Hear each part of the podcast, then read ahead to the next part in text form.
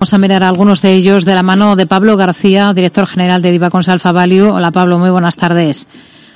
Hola, buenas tardes, Rocío. Bueno, tenemos a los índices europeos muy planos esta jornada, a la espera, entendemos, de las grandes citas de esta semana con los bancos centrales, ¿no? Sí, y es sorprendente porque habrían con algo más de nerviosismo, eh, pero, pero desde luego mantienen ese optimismo tanto en la Fed como en el Banco Central Europeo de que van a quizás relajar el mensaje pronto, pero la autoridad monetaria de la eurozona parece todavía más hawkish, subirá previsiblemente 50 puntos básicos respecto a la Reserva Federal que subirá previsiblemente 25 puntos básicos. No olvidemos también el Banco Central de Reino Unido que podría subir los tipos también 50 puntos básicos. Así que el ciclo de subida de tipos parece que puede finalizar en el segundo trimestre y esto parece que da sustento a los mercados, pero en contraste debemos comprobar qué grado de desaceleración tenemos, ¿no? Parece que el soft landing para Estados Unidos es el escenario más probable, pero qué parte de estas buenas noticias está ya descontadas en el mercado y creemos que una buena parte y hoy insisto que otra jornada de, menos a más a pesar de esas incertidumbres de esta importante semana. Eh, nos queda apenas lo que resta de jornada de hoy y la de mañana para concluir el mes de enero. ¿Puede marcar la pauta del ejercicio? ¿Confía en ello? Bueno, desde luego eso es lo que está marcando la pauta. Eh, es decir, no estamos mirando que la inflación de la eurozona está en el 9,2%, o que incluso la inflación de España, la subyacente, se nos ha ido al 7,5%.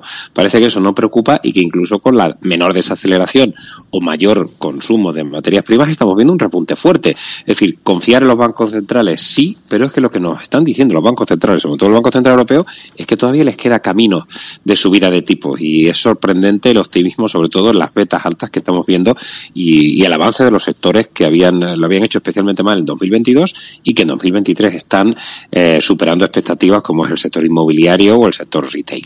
Si miramos a valores, a protagonistas, hoy tenemos que atender sobre todo al fabricante automovilístico francés, a Renault, que va a reducir hasta el 15% su participación en la Lipona Nissan, un recorte que va a equiparar la tenencia de acciones cruzadas entre los dos socios y que se enmarca en esa reestructuración de la alianza que llevaban tiempo trabajando. ¿Qué le parecen estos nuevos términos de la relación entre las dos compañías? Bueno, en principio que Renault, eh, digamos, eh, se parece 28,4% de su actual 43 en Nissan, con un trust que da eh, con derecho a dividendo pero sin derecho de voto, es interesante. Nissan ganará derechos de voto del 15% en Renault, aparte de adquirir una participación en Ampere, que es la unidad de vehículos eléctricos, pero nos quedamos un poco sin conocer los detalles financieros de la operación, ¿no? El tamaño de la participación, la valoración, porque esperamos, bueno, pues nosotros esperamos en torno a una valoración de Ampere de 4 billions, se habla de que podría haberse valorado en 3 billions, nos falta algún detalle, echamos en falta algún detalle, quizá por eso Renault está recortando con cierta fuerza el mercado. Hmm. Philips, todo lo contrario, con alzas hoy en bolsa después de registrar pérdidas de más de 1.500 millones de euros en el último mm, ejercicio pero ha anunciado, y aquí es donde se está enfocando todo el mundo, que planea recortar su plantilla en otros 6.000 puestos de trabajo para el año 2025. Son cifras que se suman a lo que ya había anunciado anteriormente. ¿Qué le parece y qué visión tiene para el valor?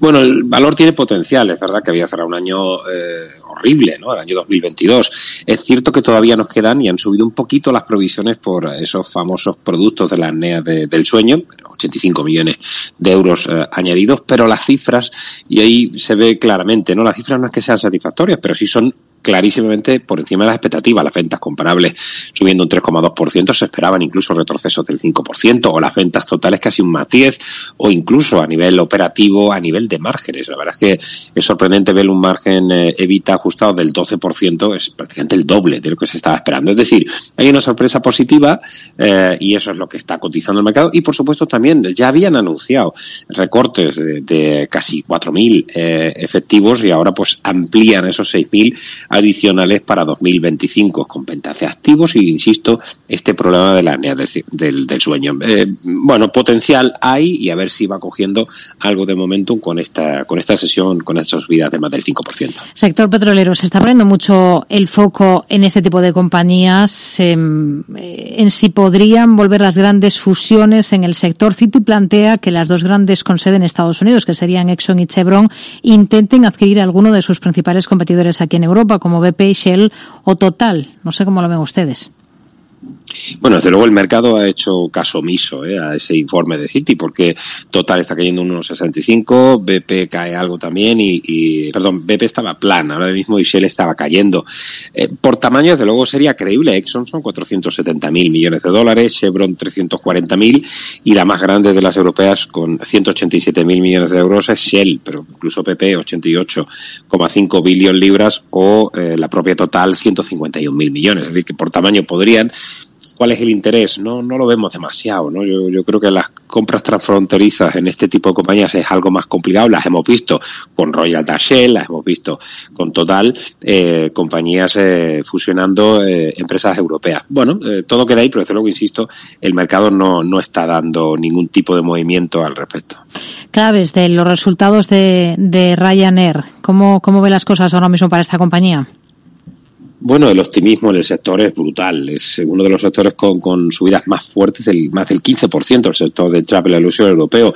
Las cifras han decepcionado, estaba cayendo en torno al 3,5% y es que pues ni en tasa de ocupación, en los factores, ni tampoco en beneficios eh, de la compañía, ni en márgenes, ni en beneficio operativo, ni siquiera en ingresos, ¿no? Que a pesar de esa subida del tercer trimestre fiscal del 57% han quedado por debajo de lo previsto. Las expectativas son muy fuertes de recuperación y entre China o la recuperación del turismo post-COVID, yo creo que gran parte se ha cotizado y ahora tenemos, insisto, un fenómeno de desaceleración que obviamente con los precios más altos, con el Euribor más alto, pues eh, hay que rascarse el bolsillo para, para poder salir fuera. ¿no?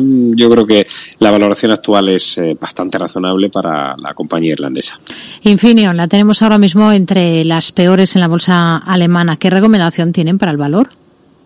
Bueno, la tenemos positiva. La verdad es que el sector de semiconductores ha sido el mejor en lo que llamamos de, ejercicio eh, y ha subido Infineon algo más del 17% en el year to day. La caída del 2,5% de hoy yo la achacaría a una toma de beneficios, ¿no? Con lo cual no creo que sea acuciante, pero sí es cierto que, que sorprende esta, este apetito por el riesgo que hemos visto también en el sector tecnológico. Pablo García, director general de Divacons Alfa Value. Gracias.